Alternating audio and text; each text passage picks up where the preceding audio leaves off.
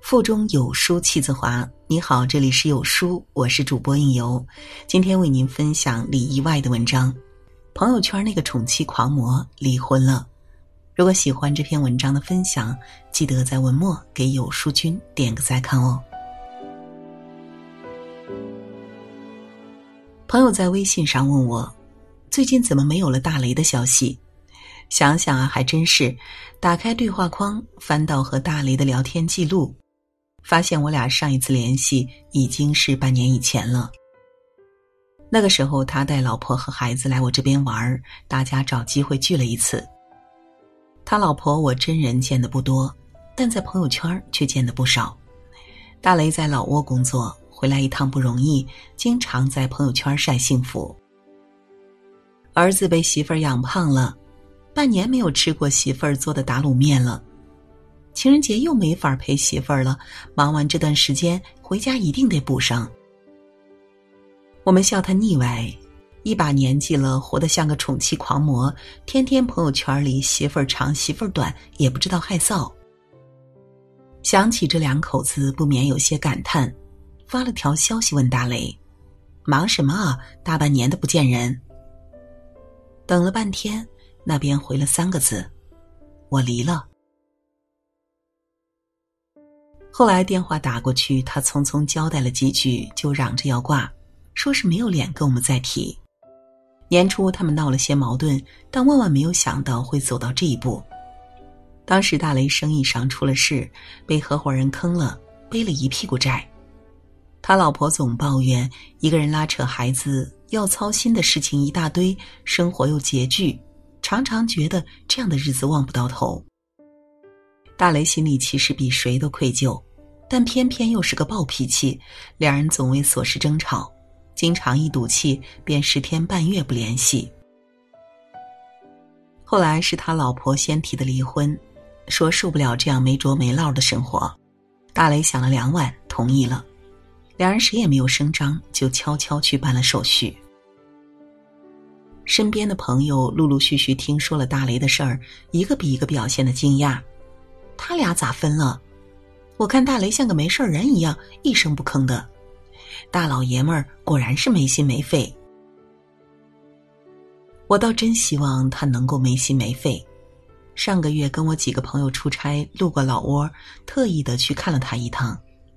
大雷还是那个大雷，脾气暴，说话快，看起来与往日并没有什么两样。吃饭的时候，我小声问了他一句：“还好吧？”大雷一个劲儿的点头，笑得比谁都敞亮，却绝口不提那段往事。后来他们去泡温泉，我回了酒店。同行的朋友都说，大雷那家伙扭扭捏捏不肯换衣服，被他们一顿调侃。脱下衣服才发现，他衬衣袖口那块被磨得破破烂烂，袜子也寒酸的不成样子，连大拇脚趾头都露在外面。他们几个老爷们儿看得愣在那里，一句话也说不出。谁也没有想到，这大半年来，他面上装作无事，背地里却过得这么不修边幅。朋友后来感叹：“没媳妇儿还是不一样啊，这孙子太能装了。”说着说着，却红了眼眶。那天大雷送我们走，返程的路上已经是凌晨三点。我看他连发了两条朋友圈今天老友来访，突然觉得装不下去。我工作就是为了家，现在你走了，家散了，突然不知道该拼搏给谁看。知道你要走，所以我没留。有时和你心硬，有时又怕你无疾病侵扰，也无风雨相困。没我的日子，照样顺顺当当。那个白天还强撑着跟我们谈笑风生的男人，现在打下这些字，我不知道他是不是已经哭成了一个孩子。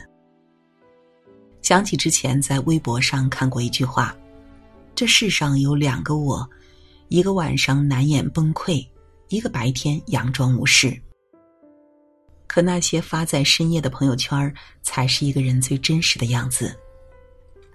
很多人都在下面评论说：“我也一样。”我们都一样都是在深夜里崩溃过的人。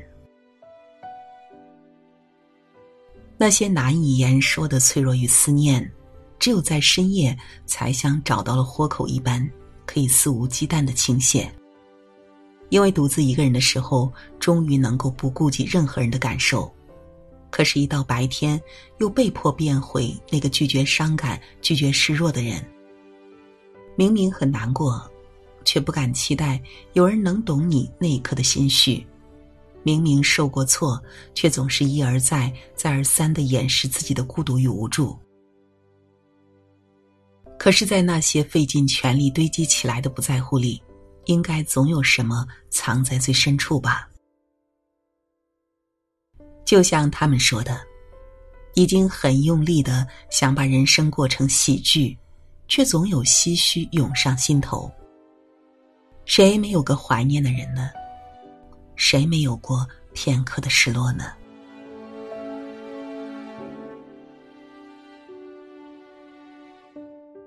有些人再用力也留不住爱情，有些人再拼命也求不到两全。之前在网上看到过一个特别扎心的故事，是一个妈妈说的：女儿还小的时候很喜欢搭积木，那天我关着门在屋子里工作。女儿搭了一个小房子，像捧了什么稀世珍宝一样，眼神亮闪闪的走到我门口，想把小房子展示给我看。可我正跟一个得罪不起的客户通话，哪里顾得上女儿？只能一边继续和客户聊天，一边用胳膊肘抵着门，不让女儿进来。女儿推了几次没有成功，就放弃了。我心里刚松一口气，就听到门外传来哗啦一声。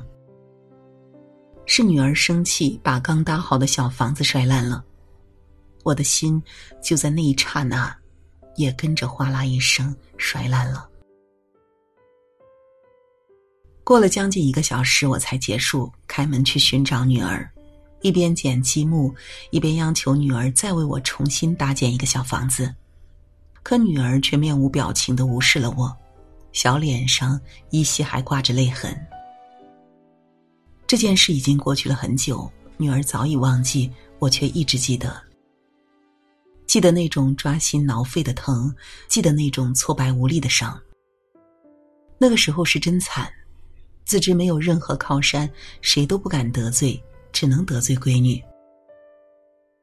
很多人在评论区下面说，看着看着就哭了，因为在这个妈妈的身上看到了曾经的自己。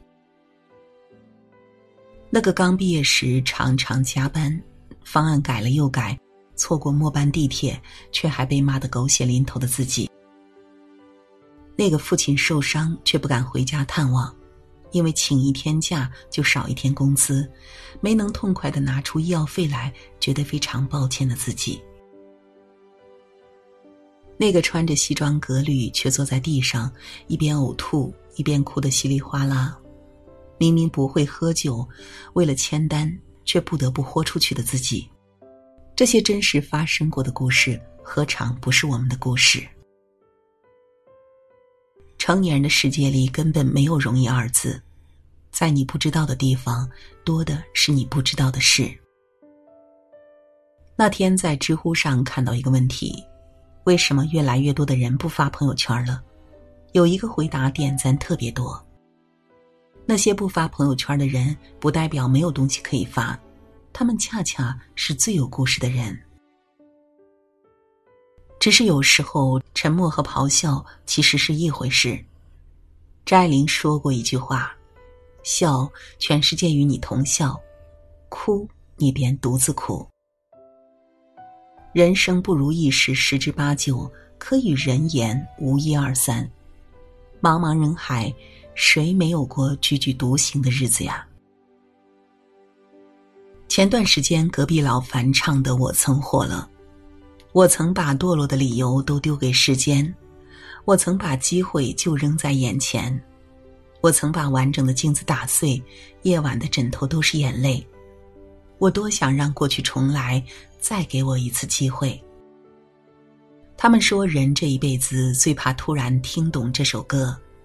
我却觉得，人这一辈子得趁早听懂这首歌。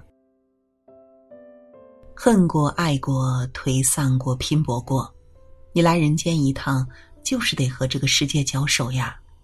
生活从来都是一个缓慢受锤的过程，从刚强到柔弱，从一腔热血的对抗到慢慢与这个世界和解。我是因为大雷的事情才真正意识到，很多时候那个表面快乐的人未必真的快乐。这个世界总在逼着人们不断的逞强，可是逞强的久了，难免会觉得疲惫。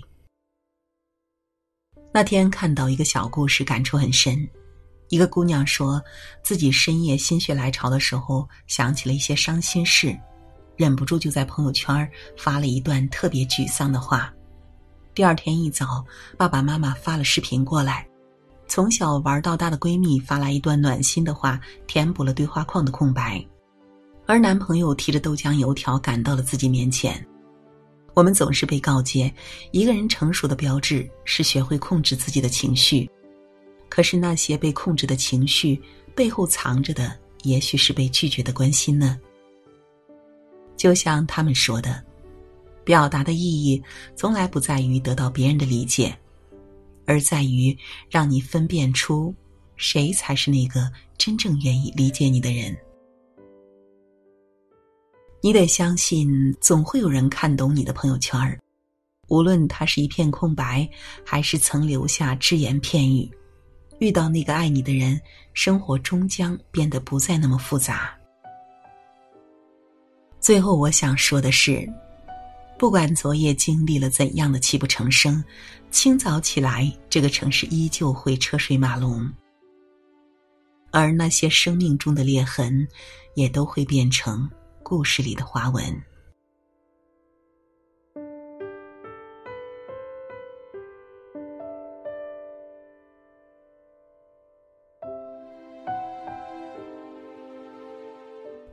在这个碎片化的时代，你有多久没有读完一本书了？长按扫描文末二维码，在有书公众号菜单免费领取五十二本好书，每天有主播读给你听。我是主播应由，在美丽的中原城市郑州为你送去问候。如果喜欢这篇文章的话，走之前记得在文章的末尾给有书君点个再看哦，或者把喜欢的文章分享到朋友圈。明天让我们在同一时间。不见不散喽。